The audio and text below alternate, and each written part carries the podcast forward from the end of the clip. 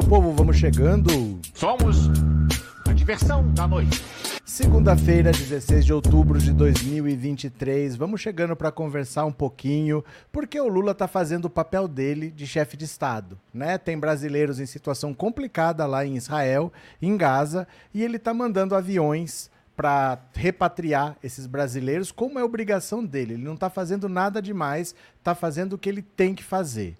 Mas a gente lembra do que aconteceu em 2020. Começou a Covid, tinha brasileiros lá na China, ninguém sabia, era uma doença nova, e o Bolsonaro falou: não tem obrigação de trazer ninguém. É muito caro, não tem é, quarentena decretada, então não vou buscar. Teve que ter pressão para ele buscar. Depois foi a guerra da Ucrânia. Ele falou que cada um saia por meios próprios, que ele não tem nada a ver com isso. É porque ele tinha ido apertar a mão do Putin, lembra? E ele disse que o Putin, com a visita do Messias, ia evitar a guerra e teve guerra. Então, para não dar o braço a torcer, que tinha que tirar os brasileiros de lá e ele não conseguiu, ele falou que não ia retirar. Teve que ir obrigado. Mas foi uma bagunça, uma desorganização, porque foi feito com má vontade. Agora o Lula está fazendo tudo direitinho como tem que ser, o pessoal que é resgatado, nem para falar obrigado. Então tem pastor como esse Valadão aí, eu acho que é irmão daquele André Valadão, viu? Ele disse que o Lula não tem nada a ver com isso, não. Não, o Lula não tem nada a ver com isso. Quem, quem que tem que haver? É o prefeito de Sorocaba, né? É o prefeito de Sorocaba que está mandando avião lá para Gaza para buscar brasileiro. É inacreditável pessoas que se dizem religiosas, que mentem descaradamente para ter benefício próprio. É a mentira que você sabe que é porque o cara não quer dar o braço a torcer, porque apoiou outro candidato, porque tá cego por político e se diz homem de Deus. E as pessoas acreditam. E as pessoas acreditam, acreditam mais no que esses pastores falam do que está escrito na Bíblia, do que eles estão vendo na frente, eles acreditam nessas pessoas. Então nós vamos ler aqui algumas notícias que são, para mim, assustadoras assim. Essas pessoas que têm tanto privilégio, vivem cheios do dinheiro, é, não pagam imposto, mesmo sem pagar imposto, ainda fazem dívida e o governo vai lá, perdoa a dívida e ainda mente. É inacreditável. Vamos lá? Quem está aqui, se inscreve no canal. Começando, mande logo um super chat ou super sticker no começo da live para o YouTube divulgar mais, viu? Quanto mais interação, mais ele divulga. Pode ser? Eu vou compartilhar a tela aqui, vamos ler juntos e bora, meu povo, vamos chegando para ler. Olha só, pastor resgatado em Israel diz que Lula não tem nada a ver com a repatriação. Os caras não ficam nem com a cara vermelha. Olha isso aqui, Felipe Valadão Felipe Valadão, coisa bonita. Após ter sido resgatado em Israel, onde ficou preso em Jerusalém com um grupo de 103 fiéis, o pastor Felipe Valadão tem dito em cultos e transmissões ao vivo em suas redes sociais que o presidente Lula nada tem a ver com a sua repatriação. Valadão chegou ao Brasil na última quarta-feira em um voo comercial. No entanto, toda a operação de resgate em Israel, desde o início do conflito com o grupo Hamas, envolve a coordenação do Itamaraty, junto ao Ministério da Defesa. De acordo com o pastor que lidera a Igreja Batista Lagoinha em Niterói, na região metropolitana do Rio, o responsável por essa repatriação é o deputado federal Áureo Ribeiro e não o governo federal. Agora, deputado está mandando avião da FAB buscar crente. Eu falei, meu amigo, eu nunca pedi nada. Eu só peço a você arrumar um avião. só peço um avião. Tira a gente daqui, pelo amor de Deus, dá um jeito. Esse cara, em referência ao deputado Áureo, não dormiu enquanto ele não movimentou o Itamaraty e a FAB para buscar. Quem foi a pessoa que ativou tudo lá dentro foi esse homem. Obrigado, meu irmão, obrigado de coração, disse o pastor durante uma celebração na Lagoinha. Na campanha eleitoral de 2022, adivinha, o pastor André Valadão, um dos líderes da Lagoinha, aporou, apoiou a reeleição de Bolsonaro, ao mesmo tempo em que intensificou críticas ao então candidato Lula. Já Felipe Valadão chegou a declarar em postagem no início do ano passado que votaria em Bolsonaro por falta de opção, pois o resto é tudo lixo do mesmo que já tinha antes. Que bonito, hein? O amor é tão lindo, né, gente? Essas pessoas pregam o amor, que coisa linda. Então foi um deputado que mandou resgatar brasileiro, não foi o presidente da República. Essa é novidade para mim, mas vivendo e aprendendo, né? Silene, Deus nos livre desse povo religioso e hipócrita. Viva Lula. Silene, eu vou falar uma coisa para você. A, a Márcia tá por aí, né, Márcia? Cadê? Obrigado, viu, Silene? Ó, obrigado, obrigado, Silene. A Márcia tá por aqui. Boa noite, Márcia. A Márcia não vai me deixar mentir, porque a Márcia é de Salvador. Eu morei nove anos na Bahia. É um, é um tempinho, não é muito, mas é um tempinho, nove anos. Cara, até hoje se fala da Irmã Dulce em Salvador. Porque a Irmã Dulce, principalmente assim nos anos 80, naquele tempo que não existia SUS, porque antes da Constituição de 88 não existia SUS, não existia saúde para todo mundo, só tinha direito de usar o INAMPS quem tinha INPS, que significava ter carteira de trabalho assinada. Se você era demitido, você não tinha mais direito à saúde.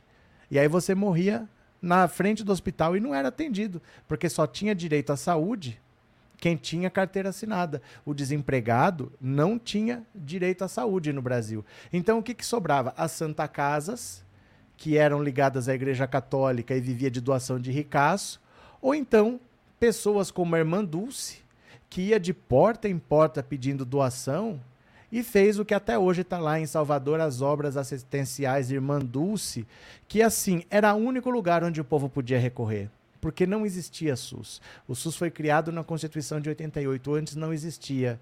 E aí ela ia, aquela senhora de idade, de porta em porta, pegando doação e fez uma grande obra assistencial que ela já morreu faz tempo e a obra está lá. Você não via ela andando de BMW, você não via ela fazendo fogueira santa lá em Israel, você não via ela de Lamborghini, você via ela fazendo obra assistencial. Essa é a diferença desse pessoal. Esse pessoal aí que ficou rico na televisão, você não via a Irmã Dulce na televisão, ela ia de porta em porta. Esse pessoal que ficou rico com teleevangelização, eles só querem se beneficiar. Se tiver que mentir, vão mentir. Não é? É assim mesmo. Cadê? Registrando. Como é que é? Registrando viagens. Esses religiosos não têm moral para falar em nada, deixaram de adorar a Deus para adorar o homem. São pessoas que, ao invés de pregar o evangelho, pregam o ódio. Pronto. Meio travando um pouquinho, mas vai dar certo aqui. Márcia, Santa Dulce fez de um galinheiro a maior obra filantrópica da Bahia, que existe até hoje. Não é uma coisa que ela fez e acabou, é uma coisa que existe até hoje. Eu cheguei aí. Eu cheguei aí quando eu estava lá. Tá lá, obras, é um negócio muito grande, assim. Você não sabe como é que uma pessoa conseguiu movimentar tanta coisa e fez e tá lá até hoje. Mas é lógico, né? Se ela tivesse gastado com jatinho, com helicóptero, não tinha construído hospital. Mas aí são as prioridades de cada um, né? Às vezes tem pastor que quer Rolex. Ai, meu Deus do céu. Valdineide, sou de Salvador também. Mais uma para confirmar. É verdade, a irmã Dulce deixou um legado que serve a todos, independente de religião. Gente, é, eu acho que você tem que ver os frutos, não as palavras né? Porque esse pessoal não pensa duas vezes para mentir. Então você não pode confiar nas palavras, porque precisar mentir, eles vão mentir, né? É, cadê Márcia? Eu fui assistente social de lá. Aí que legal, né? É, Maria Wanda, cadê Maria Wanda? Tá travando um pouco para mim. Vamos ver se para, porque eu não sei mais o que, que eu faço. Tudo eu já tentei, viu, gente? Tudo eu já tentei. Cadê aqui? Onde é que eu estava clicando aqui? Ó? Maria Wanda. Lembro que os menores eram dependentes dos pais até os 18 anos. Reinaldo, Lula deveria pedir aos pastores o reembolso dos gastos com a repatriação da crentaiada. Olha, porque assim, tem país que nem foi ainda. Ah, o Reino Unido está cobrando R$ 1.800 por pessoa. Você quer voltar, você paga.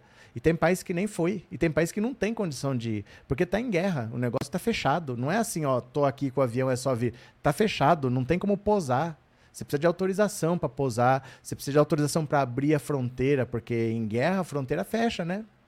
Fronteira fecha. Então, não é assim não. Mas, gente, a gente já está acostumado, né? A gente já está acostumado. Ó, tá travando muito para mim aqui, como todo dia. Eu vou fechar e vou entrar de novo. Vocês me dão 20 segundos, é bem rápido, tá? É bem rápido. Vou sair e vou entrar logo porque tá travando muito para mim, fica fica até difícil de trabalhar aqui, quer ver? Eu vou fechar, ó.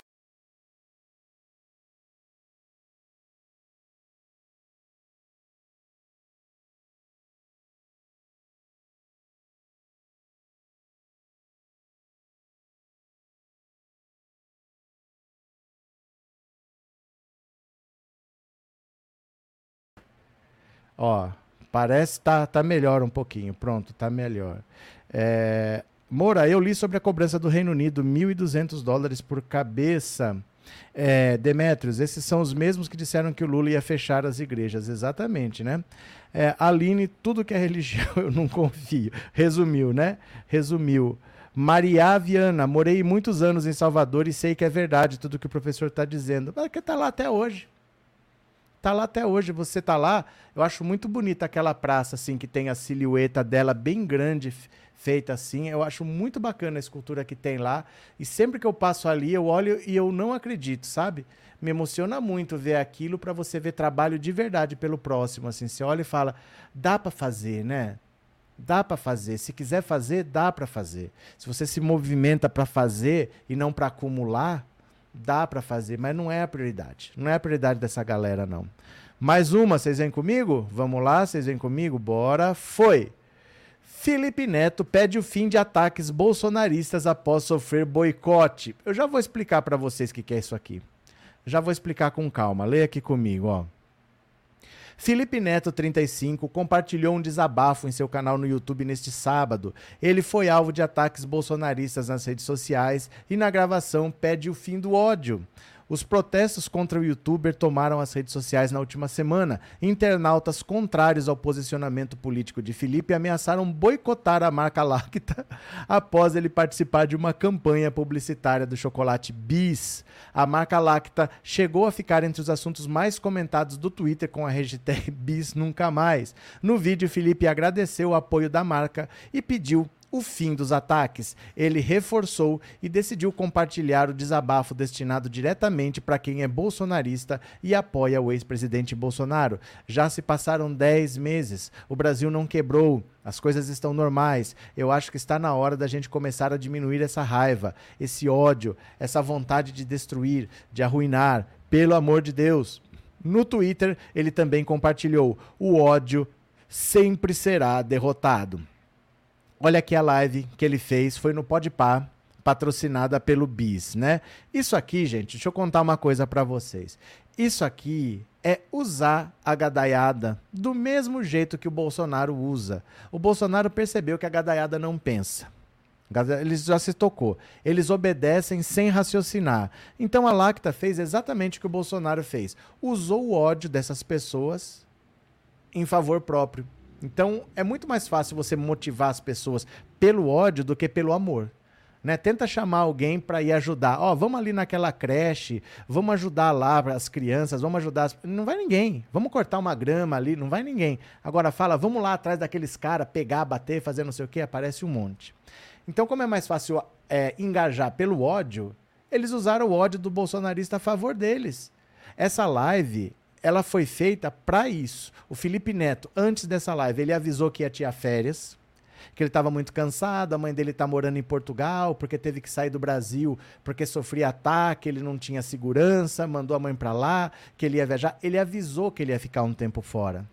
Aí ele foi ao Podpah, que ele nunca vai para lugar nenhum. Você só vê o Felipe Neto no canal dele. Ele não vai em podcast, nada.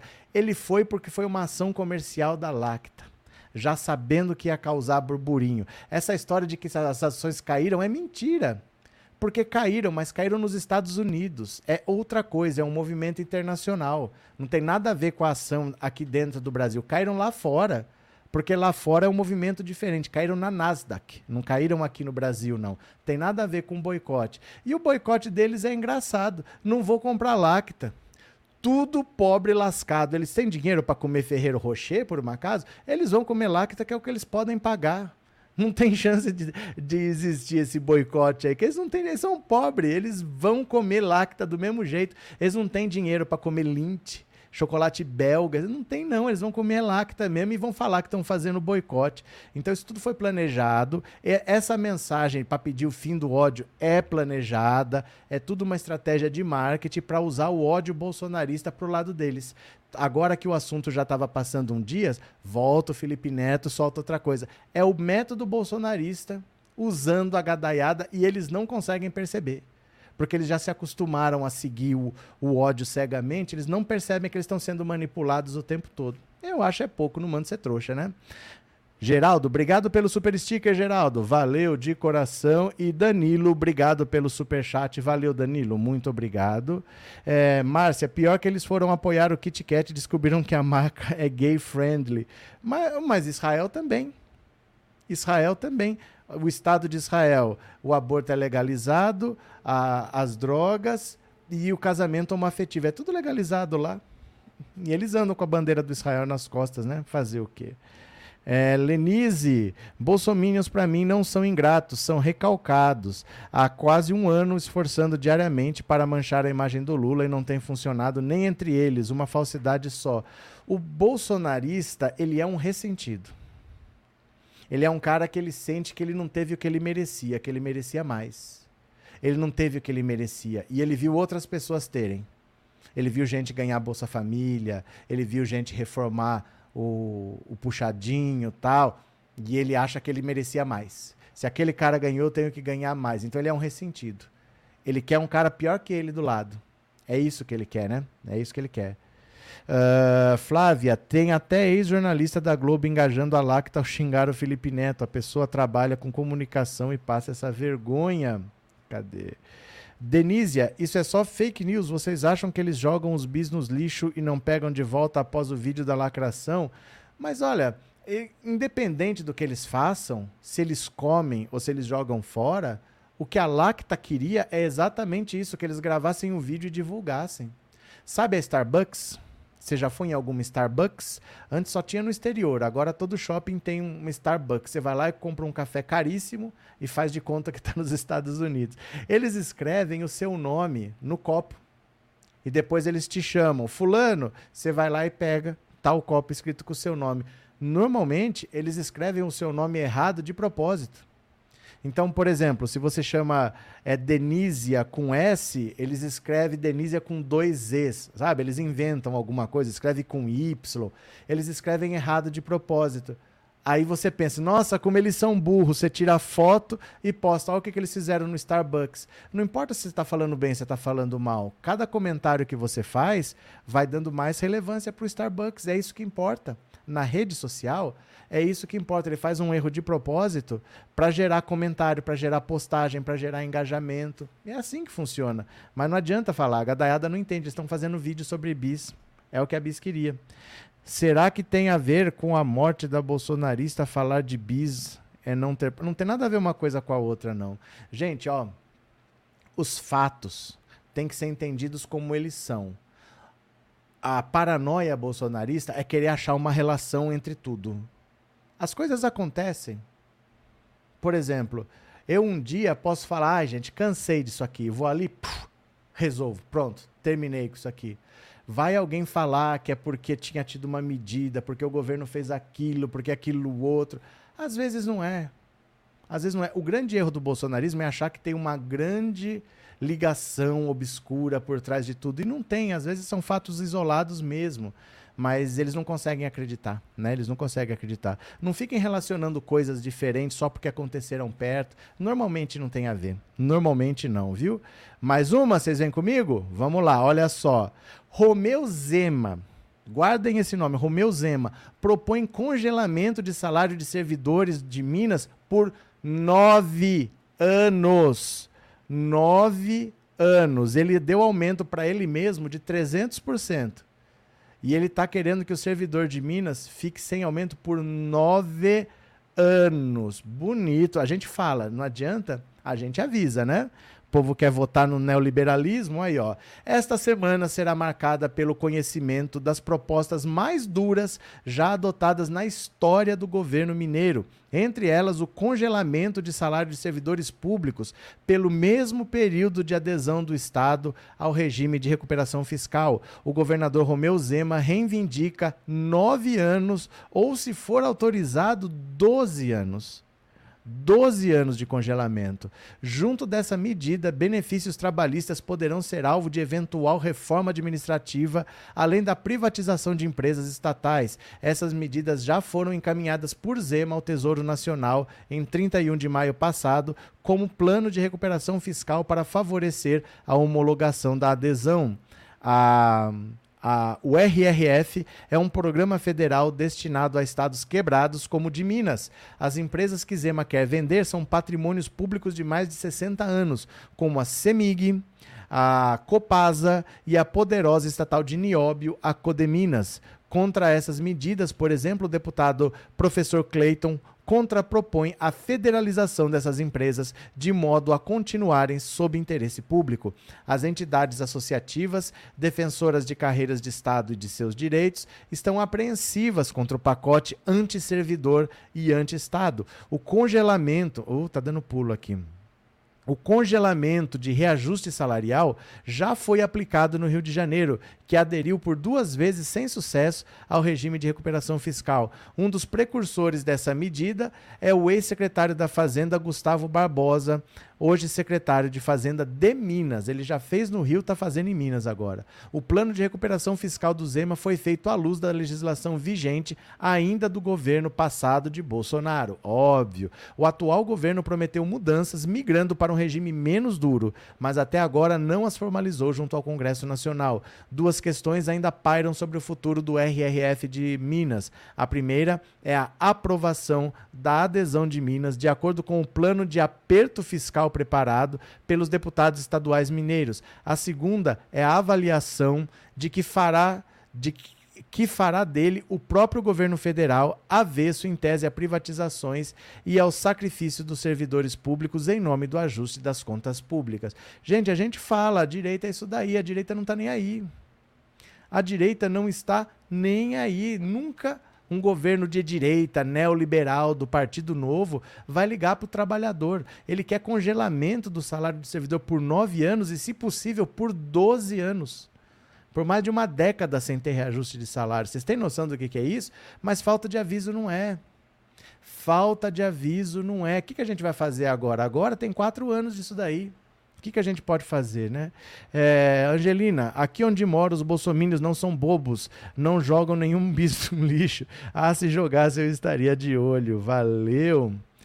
É, João Paulo, se fosse povo, é, se esse povo presta culto para pneu, o que dizer mais? Pronto.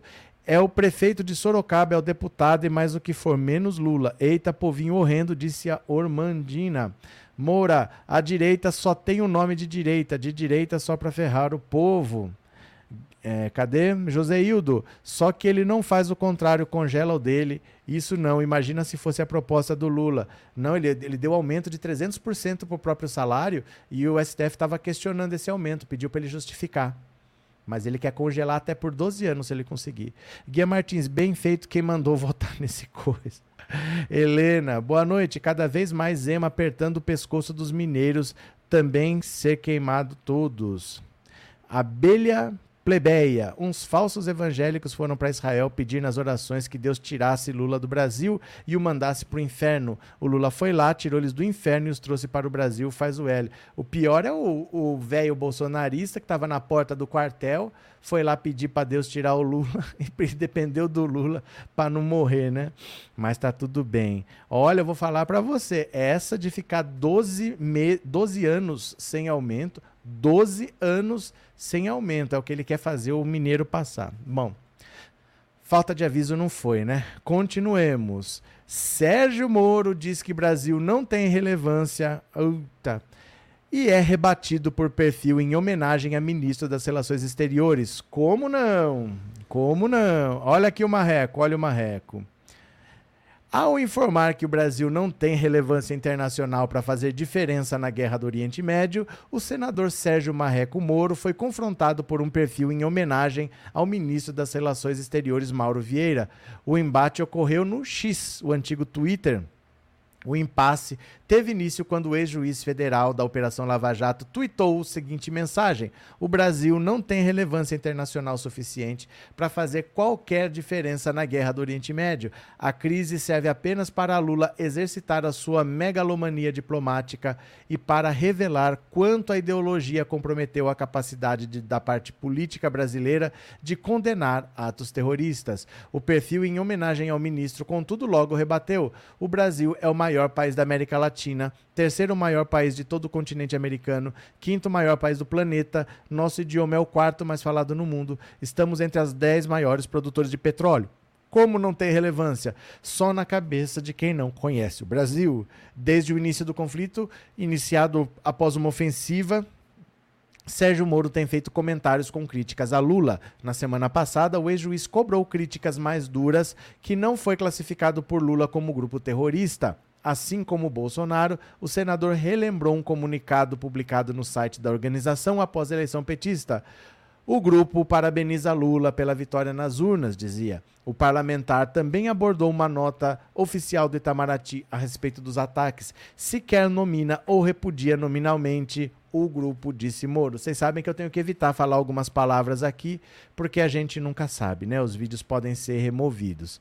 Mas assim, o que o Sérgio Moro quer o desespero do Sérgio Moro é para se aproximar do bolsonarismo. Ele precisa se aproximar do bolsonarismo porque a classe política, no geral, odeia o Sérgio Moro. O Sérgio Moro perseguiu a classe política de A a Z. Ele foi atrás de todo mundo com a Operação Lava Jato e as denúncias são de tortura, de venda de sentença. Né? São denúncias graves do Tony Garcia e do Tacla Duran, tudo sendo investigado pelo STF.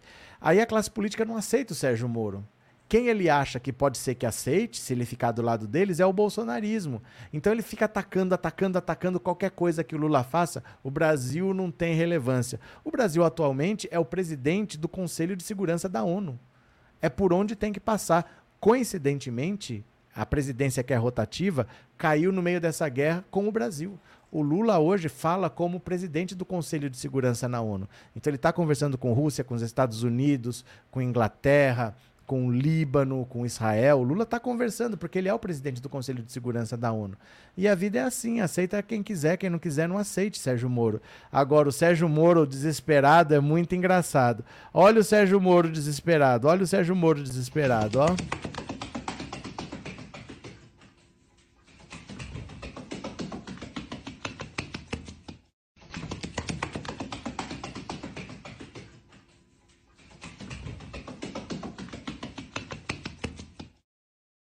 Tem um novo Sérgio Moro desesperado. Dá uma olhada, dá uma olhada.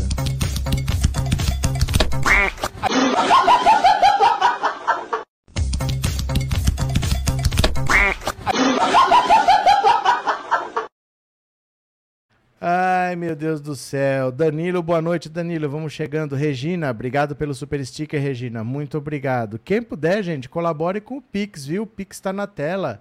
Quem puder, colabore com o Pix, ó.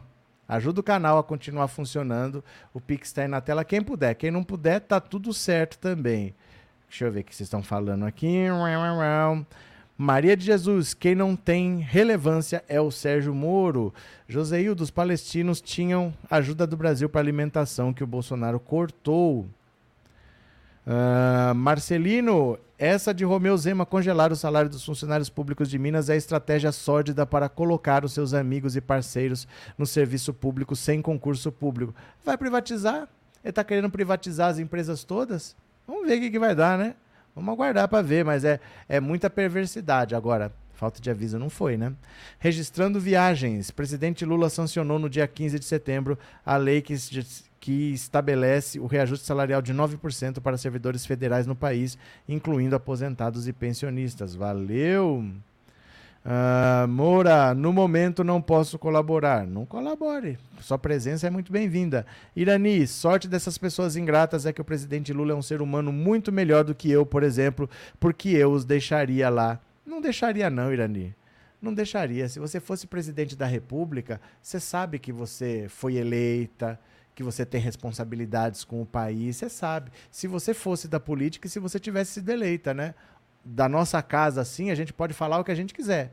Mas se você fosse da política, tivesse vencido uma eleição, você está lá para fazer alguma coisa, né? Se você tivesse lá, você faria isso também. Pode ter certeza. Se você tivesse lá, você faria isso também. Valeu, Irani. Obrigado pela colaboração, viu? Valeu. Demétrio, se inveja matasse o Marreco, iria por causa da política internacional do Lula. Pronto, cadê? 976, nem tá, beleza. Vamos para mais uma, ó. Cadê vocês? Venham para cá, vem comigo. Moraes marca o julgamento de novas ações que podem tornar Bolsonaro inelegível pelo 7 de setembro. Já tem data marcada o julgamento, porque tem julgamento amanhã. Amanhã é a continuação do julgamento da semana passada, que tem a ver com as lives. Bolsonaro fazia as lives usando a estrutura do, do Palácio da Alvorada e do Palácio do Planalto. Estão pedindo a inelegibilidade nessa ação também. E já está marcado também para a semana que vem as, as ações que miram o 7 de setembro, o uso eleitoral do 7 de setembro. Bolsonaro já está inelegível, tem mais duas ações para confirmar a inelegibilidade dele. Olha só. O ministro Alexandre de Moraes marcou para os próximos dias 24, 26 e 31 o julgamento das ações que apuram as condutas do ex-presidente Jair Bolsonaro nos atos de 7 de setembro de 2022, quando foi comemorado o bicentenário da independência em eventos em Brasília e no Rio. Uma eventual condenação nesses casos pode tornar o antigo mandatário inelegível por até oito anos, pena que já foi aplicada a ele em junho, por ataques perpetrados contra o sistema eleitoral durante uma reunião com embaixadores. O TSE vai julgar em conjunto três ações apresentadas ainda em setembro do ano passado pela senadora Soraya Tronic, à época candidata à presidência pela União Brasil e pelo PDT. A análise dos casos ocorrerá às vésperas da saída do ministro Benedito Gonçalves, relator dos processos da Corregedoria Geral da Justiça Eleitoral. O mandato do ministro termina no dia 9 de novembro, quando assume em seu lugar Raul Araújo. Esse esse Raul Araújo é bolsonarista, é aquele que, que condenou o Lola Palusa, porque o Pablo Vittar falou faz o L. Deu multa pro Lola Palusa, deu multa pro Pablo Vittar, depois derrubaram tudo. Mas esse Raul Araújo, ele é bolsonarista até os ossos. Então o Benedito Gonçalves denunciou o Bolsonaro com velocidade, mais duas ações, porque no dia 9 de novembro ele se aposenta. Então ele quer que tudo isso seja julgado antes dele sair, porque depois ninguém sabe entre esse tal de Raul Araújo. Um, o Globo apurou que havia preocupação por parte do presidente do TSE em realizar os julgamentos ainda sob a relatoria de Gonçalves, uma vez que foi o ministro o responsável por instruir todas as etapas do processo e com quem Moraes desenvolveu uma grande sintonia. No feriado de 7 de setembro do ano passado, em meio à campanha eleitoral, Bolsonaro, após o evento oficial em Brasília, seguiu em direção a um trio elétrico que o aguardava a poucos metros de distância, atraindo o mesmo público para um comício eleitoral. De tarde, o então presidente seguiu para o Rio de Janeiro e participou de um terceiro evento, discursando em palanque montado na praia de Copacabana. Isso, gente, Obviamente, o Brasil gastou dinheiro, não comemorou os 200 anos da independência. O presidente de Portugal estava aí, trouxeram o coração de Dom Pedro, tudo para nada. O Brasil praticamente não teve comemoração de 200 anos da independência, só teve comício eleitoral do Bolsonaro. Isso é uma vergonha. O presidente de Portugal cruzar o Oceano Atlântico para ver um comício do Bolsonaro, para ver o Bolsonaro gritando imbrochável o presidente do Portugal cruzou o oceano para ver o presidente do Brasil gritando imbrochável. É uma das cenas mais patéticas da política mundial, mas falta de aviso não foi, né? Uh, Line, pelo menos uma boa notícia que não volte mais para a política. É, porque ele já está inelegível. Se ele ficar de novo e de novo nessas duas ações, dá na mesma. O prazo não muda, mas são ações diferentes. Então, por exemplo, se eu achar algum errinho na primeira naquela que falava da reunião com embaixadores, e eu conseguir anular aquele processo por algum motivo, ele recuperaria os direitos políticos. Mas tem duas outras ações completamente diferentes que também, em tese, né, estariam dando a inelegibilidade para ele. Então é um seguro. O prazo não muda, mas é um seguro você ter mais ações dando a mesma pena, porque para ele tentar voltar a ter direitos políticos, ele vai ter que derrubar todas essas condenações. E tem outras ainda no TSE. Tem outras, né? Kyle corre o risco de ele voltar a concorrer? Ele pode voltar a concorrer depois de 2030. Depois de 2030. Eles são oito anos de inelegibilidade, né? Mas ele pode voltar, a não ser que ele seja preso. Se ele tiver uma condenação criminal, ó, a eleitoral vale a partir da eleição. Então, a partir da data do primeiro turno da eleição, oito anos de inelegibilidade. A criminal, não. Se ele for condenado por algum crime, vale a partir de quando terminar a pena. Então, por exemplo, ele é julgado, ele é condenado, recurso, recurso, recurso, transitou em julgado. Pronto, a sentença é definitiva, ele vai ser preso. Aí ele cumpre a pena, toda a pena, não é quando ele sai, sai em, em semiaberto, não, tem que cumprir. Se for cinco anos e ele ficar um ano preso, não importa, são cinco anos. Aí quando acabar esses cinco anos é que contam os oito de inelegibilidade. Então o criminal é diferente, viu? Estão querendo mudar isso nessa mini reforma eleitoral, não contar a partir do, do término do, do, da pena a partir do término da pena, e sim a partir do momento do trânsito em julgado. Mas não mudou. Querem mudar, mas a reforma, a mini reforma eleitoral ainda não mudou. Antônio, veja que o Marreco não fala mais com aquela arrogância, tá muito tímido mesmo falando asneira do governo. Ele procura holofote para não ser esquecido, mesmo sabendo que vai ser caçado. É porque é o que sobrou. O que, que ele pode fazer? Ele não tem opção. Ele está dependendo do bolsonarismo como tábua de salvação, porque ele não tem onde se segurar mais. Então é o que sobrou para ele, né? É o que sobrou para ele. Deixa eu ver aqui. Opa, uhum. só um segundo aqui. Pronto. Mais uma, vamos lá. Valdineide, que bom, disse o Wallace. Que bom, que bom.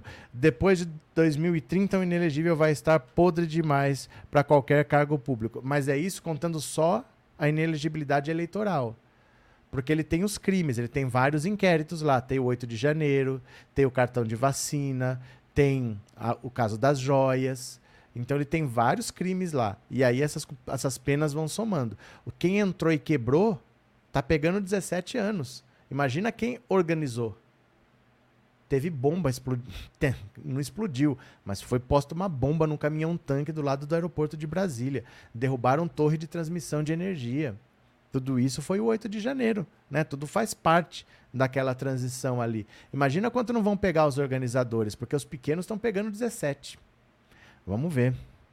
Vocês vêm comigo para mais uma? Olha só, celular do ex-chefe da PRF, o Valdine, Val, como é que é? Silvinei Vasques, contém fotos do alemão do bigodinho, armas e dos Bolsonaro. Que coisa linda! Que coisa meiga! O ex-diretor-geral da Polícia Rodoviária Federal, Silvinei Vasques, tinha no celular fotos salvas de ditadores, como o alemão do bigodinho e o italiano também daquela mesma época. Vocês perceberam que eu estou evitando falar os nomes, né? Imagem empunhando arma e registros ao lado da família Bolsonaro. O conteúdo estava no aparelho apreendido pela Polícia Federal e disponibilizado para a Comissão Parlamentar Mista de Inquérito. Ainda foram identificados áudios recebidos pelo aliado do ex-presidente Jair Bolsonaro, pelo Silvinei Vasques, com xingamentos e cobranças sobre bloqueio das rodovias federais pela PRF no dia do segundo turno das eleições de 2022. As informações foram divulgadas pela coluna de Malu Gaspar. O material extraído do celular contém indicações de que foi encaminhado por outras pessoas a Silvinei de acordo com a coluna. Nos documentos não há mensagens enviadas pelo ex-chefe da PRF. Esses indícios levaram a CPMI a concluir que ele tinha o costume de apagar os próprios arquivos. A CPMI solicitou a quebra de sigilo fiscal, bancário, telefônico e telemático de Silvinei sob a justificativa de que o ex-diretor-geral da PRF teria mentido durante o depoimento ao colegiado. Entretanto, posteriormente, o pedido foi suspenso pelo ministro Nunes Marques. Olha, olha o Nunes Marques. De acordo com o ministro, o pedido da comissão é considerado genérico e abstrato e representa um risco à privacidade de Silvinei. Na prática, a medida impede que as informações obtidas pelos parlamentares sejam utilizadas no relatório final da comissão, que será votado na terça-feira, dia 17. Entre as imagens guardadas no celular estavam fotos fotos em que Silvinei aparece segurando uma bazuca e o escudo da PRF feito com munição. Também havia fotos ao lado de Bolsonaro e da ex-primeira-dama Michele Bolsonaro durante as comemorações do 7 de setembro em Brasília no ano passado. A atuação do então presidente na data é julgada pelo TSE. Um print de tela do celular, salvo em 30 de outubro, dia do segundo turno das eleições, tem a informação do TSE de que quem impede a população de votar comete crime eleitoral e que a denúncia de irregularidades pode ser feita à Justiça Eleitoral. Áudios enviados a Silvinei sobre os bloqueios da PRF nas estradas na data também foram encontrados no dispositivo. Vasques, Vasques, sabemos que tem o dedinho seu a manda do Bolsonaro para fazer isso, né? Para ordenar os agentes da PRF, ficar barrando, fingir blitz para segurar os nordestinos e impedi-los de chegar aos seus locais de votação. O Lula ganhando, vamos pedir sua exoneração. Positivo, afirmou um homem. Um homem. Eita! Silvinei é investigado por obstrução das estradas durante o segundo turno das eleições de 2022 e improbidade administrativa por ter declarado voto público ao ex-presidente Bolsonaro. O ex-chefe da PRF foi preso preventivamente em agosto de 2023 após decisão do ministro do STF, Alexandre de Moraes. Olha, nem no tempo da ditadura isso aconteceu, você impedia as pessoas de votarem. No tempo da ditadura, muitas vezes você não votava, você não votava para presidente, por exemplo. A eleição era indireta. Mas se tinha eleição, ninguém era impedido de votar, nem a ditadura fez isso. É muito grave o que esse Silvinei fez. Não foi qualquer coisa. Impedir uma, uma pessoa de votar é muito grave. É atentar contra o Estado democrático de direito. Esse cara tá ferrado, porque não dá para passar pano pro que ele fez. Impedir pessoas de votar não pode acontecer nunca, nunca, em nenhum país sério, né? Carlos Poeta, sou católico, discordo de algumas coisas do catolicismo, mas sou. Ok. Mas existiram algumas pessoas como a Irmã Dulce e Gandhi, por exemplo, que estiveram acima das religiões. Obrigado, Carlos. Obrigado pelo superchat e obrigado pelas palavras, viu? Valeu, muito obrigado. Ó. Tem mais aqui o Mineirinho também. Mineirinho, obrigado pelo super sticker. Valeu. Pronto. Uh, Maria José, no governo FHC fiquei mais de quatro anos sem aumento. Quando o Lula entrou, descongelou meu salário com aumento. Então, quatro não foi fácil, né? O Zema quer nove. E, se possível, ele quer doze. Você sabe, nós estamos em 2023. Sabe o que quer ter aumento em 2035? Quantos de nós que estamos aqui estarão vivos em 2035, hein? Dá para saber? Joseildo, como diria o Faustão, Eita, esse povo tá enrolado. Faustão dizia isso? Eita, esse povo tá enrolado? Moura, eu mandei a postagem para o professor sobre o Sidney, reportagem do Metrópolis. Que, que reportagem? É, a, você me adora, Kyle? Obrigado sempre pelas suas congruentes respostas. Abraço, meu parceirão. Abraço, abraço, abraço. Fernando, a cada condenação, a pena da inelegibilidade deveria aumentar em um terço da pena inicial. Sendo assim, de 8 passaria para 10. É só mudar a lei. A lei pode falar isso. Só que o que eles estão fazendo é mudar a lei para diminuir. Porque hoje, por exemplo, se você vai preso, só depois que você sai, você sai não, quando termina a sua pena, vamos dizer que a sua pena é de seis anos. Você cumpriu um sexto em regime fechado. Depois de um ano você sai. Não importa, você tem que esperar a pena de seis anos se cumprir. Então você fica preso seis anos não importa quanto tempo em regime fechado, você cumpre a pena por seis anos, depois é que começa a contar os outros. Eles querem que os oito anos comecem a contar aqui, ó, na data da condenação, na data do trânsito em julgado. Então seriam seis anos de pena, só faltariam dois, e não os oito. Então eles estão mudando a lei para diminuir, para facilitar, e não para aumentar, né? Sandra, obrigado pelo super sticker, Sandra. Obrigado por ser membro, viu? Obrigadão. Deixa eu ver se eu perdi alguém aqui. Irani, o Carlos Poeta, Mineirinho e Sandra. Pronto, não perdi nada de ninguém, beleza. Rafael Neme, boa noite, obrigado por nos manter informados no meio de tanta desinformação. Eu que agradeço. Quem pudesse, torne membro do canal. Tem 2.600 pessoas aqui. Será que tem uma para se tornar membro? Porque às vezes a pessoa manda um superchat de 10 reais, de 20 reais, e para se tornar membro é 7,99. E a pessoa não fica. É importante para o YouTube ter membros, porque o inscrito não gera lucro para o YouTube. Você entendeu? O YouTube ele não vai divulgar a live porque a live tem inscrito. Ah, esse canal é grande. Não importa, para o YouTube dá na mesma. Ele divulga se tiver membros, porque o membro gera receita para ele, ele fica com a metade do dinheiro. Então, se você puder, torne-se membro do canal, que se ajuda muito, viu? Ajuda pra caramba. Valeu? Deixa eu falar. Eu vou pedir para vocês, para quem puder, para quem quiser, votar no link, no link do Brasil Participativo. Vocês sabem, né? Que eu tenho um projetinho bonitinho lá. Você vai votar aqui, ó, no Brasil Participativo. Ó, já passamos de 700 votos. O projeto Brasil Participativo é uma plataforma do governo federal onde qualquer pessoa pode fazer uma proposta que se ela for bem votada, ela pode virar uma política pública. Então você pode incluir a sua própria proposta e fica lá à disposição para as pessoas votarem. A minha é essa, inglês solidário. Você vai clicar aqui em votar, mas você tem que ter um cadastro. Se você não tiver, gente, presta atenção, tem que ter um cadastro. Você vai clicar aqui, ó, em entrar. Se você nunca usou o GovBR, você vai ter que pôr um, uso e-mail, senha, CPF, tudo bonitinho. Aí você vota. Ah, eu não consegui votar porque pedi a senha. É porque você não tem o cadastro, tem que fazer. Tá bom? Então você me ajuda votando aí. Estamos em terceiro lugar. O segundo lugar tem 800. Tem 2.600 pessoas aqui. Será que a gente não consegue 100? Se conseguir 100 votos de 2.600 pessoas que estão aqui, a gente pula para o segundo lugar, para a medalha de prata. Temos 700 votos e já estamos com. O segundo lugar tem 800. Será que a gente consegue 100 votos? Será que tem 100 pessoas para me ajudar a chegar no, na medalha de prata como segundo projeto mais votado? Aí o primeiro tem 980.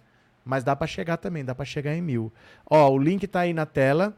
Quem não consegue clicar nesse link porque está na televisão, manda mensagem no WhatsApp 14997790615 e fala: "Me manda o link". Que aí eu vou mandar o link do meu projeto, o link do projeto da Karina, que foi ela que me indicou, e o link do projeto do Anderson, que ele acompanha o canal e ele também pôs um projeto, aí vocês votam. Em vez de dar um clique, você dá três, dá um clique em cada um, que uma mão vai lavando a outra, tá bom? O WhatsApp tá aí, manda uma mensagem lá no WhatsApp, lá no WhatsApp, manda uma mensagem no WhatsApp e fala: "Me manda o link", que eu mando o link para você votar, tá bom? Se não, você clica aí na tela que eu mando para você. Fechou? Vota lá, dá uma força, dá uma força. Continuemos.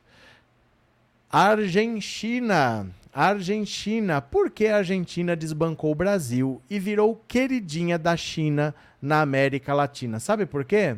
Efeito Bolsonaro. Bolsonaro virou as costas para a China.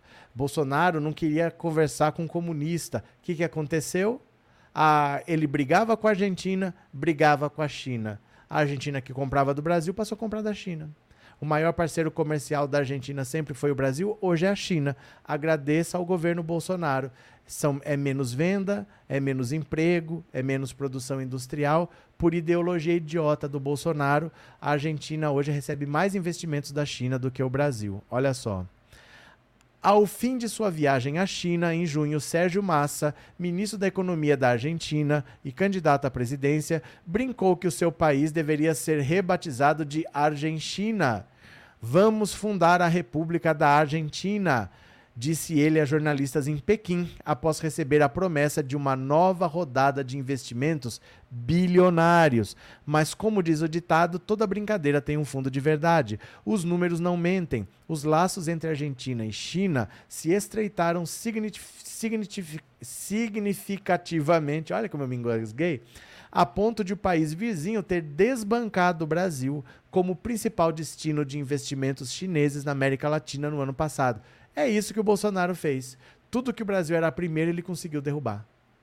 Para onde a China vai pôr dinheiro? Era no Brasil, agora é na Argentina. E vai ter gente que defende. Vai ter gente que defende, eu não quero dinheiro da China, como se dinheiro tivesse ideologia. Dinheiro não tem ideologia. Todo dólar é verdinho, não importa de onde veio. Em 2022, segundo o estudo do Conselho Empresarial Brasil-China, investimentos chineses no Brasil em 2022, tecnologia e transição energética. O montante destinado por Pequim à Argentina somou 1,34 bilhão contra 1,30 bilhão recebidos pelo Brasil. Mais recentemente, após lobby chinês, a Argentina foi anunciada como um dos seis países que vai passar a integrar os BRICS a partir de 2024, o grupo formado por Brasil, Rússia, Índia, China e África do Sul. Outros países são Arábia Saudita, Egito, Emirados Árabes, Etiópia e Irã. E desde o ano passado, a Argentina faz parte do, da chamada Nova Rota da Seda, projeto desenvolvimentista chinês. Foi a primeira grande economia da América Latina a aderir à iniciativa. Especialistas ouvidos pela BBC News Brasil dizem acreditar que o ano passado foi um caso isolado e o Brasil, que sempre recebeu praticamente a metade do investimento chinês na América Latina, deve retomar a liderança. Claro, o Bolsonaro saiu. As coisas vão voltar para a normalidade. O Brasil perdeu o posto em 2022 porque o Bolsonaro só fez brigar com a Argentina e brigar com a China. Em vez de eles se relacionarem com o Brasil, eles foram se relacionar um com o outro. E mesmo com a possível retomada do anarcocapitalista Javier Milei, o candidato presidencial mais bem cotado nas pesquisas de intenção de voto, que já criticou abertamente a China, eles consideram pouco provável um rompimento entre os dois países. O primeiro turno das eleições presidenciais argentinas vai ocorrer no próximo domingo, dia 22 de outubro. O candidato governista e Milei, da oposição, são os favoritos na disputa. Em terceiro lugar na sondagem está também a opositora Patrícia Burrich. Então é isso, gente. O que o Bolsonaro conseguiu fazer foi comprar briga de graça com a Argentina, comprar briga de graça com a China. os maiores parceiros comerciais da Argentina e da China era o Brasil, agora não. Eles estão conversando entre eles. Que bonito, né? Que bonito, que coisa inteligente isso. Falar de vacina, falar de comunavírus, do nada. Eduardo Bolsonaro atacando a China, é, o das relações extraterrestres lá, né? O ministro das Relações Exteriores, o Ernesto Araújo, o Weintraub, que era ministro da Educação, foi atacar a China, todos eles dando risada. Agora o maior parceiro da China não é mais o Brasil, é a Argentina. Bonito, muito bonito. Ana, se o Milley ganhar, vai querer negociar com a Argentina? Não interessa, não interessa. Ó, se a China vai querer negociar com a Argentina, a China negocia com qualquer um. Dinheiro não tem ideologia. Ele pode não querer. Aí é problema dele e problema da Argentina. Não podemos fazer nada. Mas a, a China não tem problema quanto a isso. A China não, não vai se deixar levar por ideologia, como não deixa se levar por ideologia. Dinheiro não tem ideologia, né? Antônio, após a derrota do Haddad, a esquerda suportou, mesmo não aceitando as mortes por Covid. Já a direita não suporta nem o resgate de brasileiros em Israel. Veja a diferença. Valeu, Antônio. Obrigado pelo seu superchat, obrigado pelas palavras, viu? Obrigado, Antônio. Antônio Epifânio, Rafael Neme, obrigado por ter se tornado membro. Rafael, obrigado pelo apoio, seja muito bem-vindo. Obrigado pela confiança aí, valeu, Rafael. Nielson Araújo, obrigado pelo super sticker. Valeu, meu parceiro, muito obrigado, tá? O pastor mentiu, quem diria, né? Eles nunca fazem isso. Então, novidades, novidades. Vilma Soares, vão eleger o maluco, que vergonha. Não se sabe. Não se sabe. Vamos ter que esperar para ver, viu?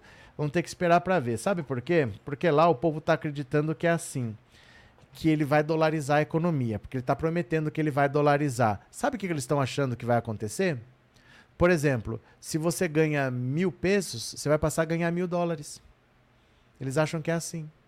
Que se eles vão mudar só a moeda, o número vai se manter o mesmo. Então o cara que tem um salário de 7 mil pesos, ele está achando que ele vai ganhar 7 mil dólares é o, maior, é o erro mais básico possível. Não é isso. Você vai converter. Você vai ter que fazer uma conta.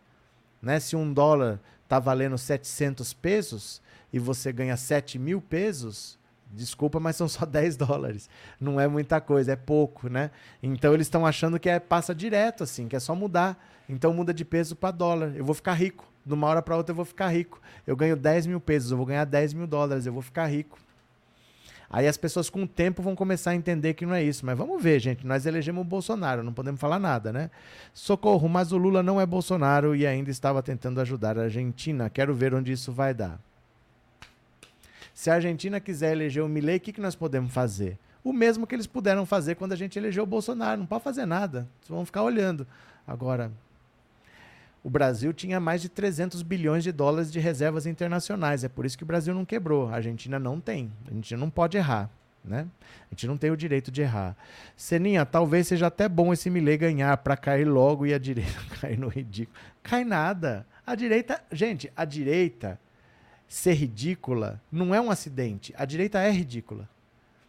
É só você ver todos os presidentes militares que o Brasil já teve, Geisel, Castelo Branco, vai vendo Collor, vai vendo Sarney, todas essas tralhas de direita aí, ó, todas essas tralhas são todos ridículos.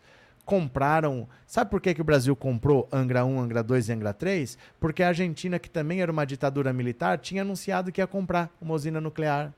Os militares daqui falaram: o quê? A Argentina vai comprar a usina nuclear? Precisamos de uma para amanhã. Compraram qualquer usina, compraram uma tecnologia ultrapassada lá da Siemens. Por isso que chama o apelido da, de Angra é vagalume, porque liga, desliga, liga, desliga, liga, desliga o tempo todo. É desse jeito assim.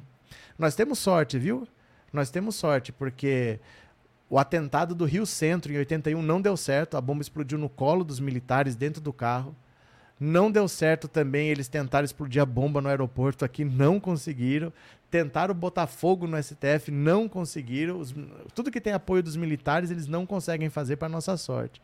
Niege, voltei. Fale os outros dois nomes que eu esqueci. Então aqui, ó, eu vou me pede no WhatsApp que eu mando para você e você clica. Viu? Me pede no WhatsApp para eu não ficar mandando todos os links, que aí as pessoas depois se perdem, não sabem onde tá. Quem quiser, pede no WhatsApp, Niege. Obrigado pelo super chat. 14997790615 fala: "Me manda o link, eu vou mandar os três links com o nome de cada um bonitinho para quem pedir. E aí se você já votou em mim, você pode votar nos outros dois. Tá bom? eu mando o link para você, tá? Só pedir. É, estou fazendo janta para minhas irmãs, mas estou aqui ouvindo. Pronto. Pronto. Cadê quem mais está aqui? Aí, foi. Ah, deixa eu te falar. Consegui, aleluia, consegui entrar na justiça com a advogada, eu não sei se ela quer que, ela, que eu fale o nome dela, depois eu vou perguntar, e consegui fazer uma ação para entrar com uma liminar para que volte, reative o Instagram. Porque eles desativaram meu Instagram do nada, foi atacado por bolsonarista, foi excluído, derrubaram meu perfil. Você não tem um telefone de contato, você não tem um e-mail para falar, eles simplesmente avisam, avisam que estão excluindo sua página e dane-se. Cinco anos trabalhando naquele perfil, 140 mil seguidores, conseguimos entrar com a ação hoje. Já está protocolada, aí depende do juiz. Ele pode dar a liminar a qualquer momento e a página voltar. Temos que esperar a decisão do juiz. Mas o que tinha que fazer já foi feito. Viu? Então, um, tá, a ação está protocolada já, já está na justiça, já está feito pedido para a Meta, né, que é dona do Facebook e do Instagram, voltar com a nossa página. Vamos aguardar agora. Vamos aguardar. Novidades eu aviso, tá bom? É, Clóvis, na verdade, comprovam, compraram nove usinas nucleares da Alemanha. Ninguém sabe cadê as outras. Estão chegando, estão chegando. Aqui vem de jegue. Vem de jegue. É, Yuri, que história é essa que o TSE vai investigar a campanha do Lula e ele pode ter o mandato cassado e ficar inelegível por oito anos? Pode, Yuri. Pode. É só você denunciar. Não você, que você não foi candidato, mas um partido pode denunciar. São denúncias da campanha do Bolsonaro. É claro que ia ter. São denúncias que o Bolsonaro fez, mas não vai dar nada. Não tem prova, não tem nada, não teve crime. Não teve as coisas que o Bolsonaro fez. Mas é lógico que tem. Todo mundo sofre ações. Isso daí é normal. Entendeu? Isso é normal, não vai acontecer nada. Que tem ações, tem. Todo mundo sabe que tem, vai, vai arquivar tudo. Não se preocupe, não vai acontecer nada. Maria Benedita, ele está correto. Quem repatriou esse pessoal foi o prefeito de Sorocaba. Foi o prefeito de Sorocaba, o prefeito de Ratanabá. Regina, eu já ia perguntar se você tinha conseguido o advogado. Consegui ontem. Consegui ontem, consegui protocolar na justiça e já está lá. Então agora depende do juiz. Normalmente, como é liminar, é rápido. Pode sair em algumas horas, pode sair no mesmo dia, pode sair no dia seguinte. Vamos esperar, tá bom? Eu aviso quando tiver novidades. Vamos esperar. Ó, eu vou encerrar a live por aqui. De novo, quem quiser os links para votar no meu projeto, no projeto da Karina e do Anderson, é só falar, me manda o link, que eu vou mandar uma mensagem já com os três links para você. 14997790615. Você clica tem que ter a senha no GovBR. Me ajuda lá que já passamos de 700 votos. Com 800 é medalha de prata. Pode ser? Confio em vocês, hein? Quero que vocês votem lá. Então, daqui a pouco eu volto às 21 horas. Beijo, beijo, beijo. Tem a segunda live e eu já fui. Valeu, beijo, beijo. Tchau.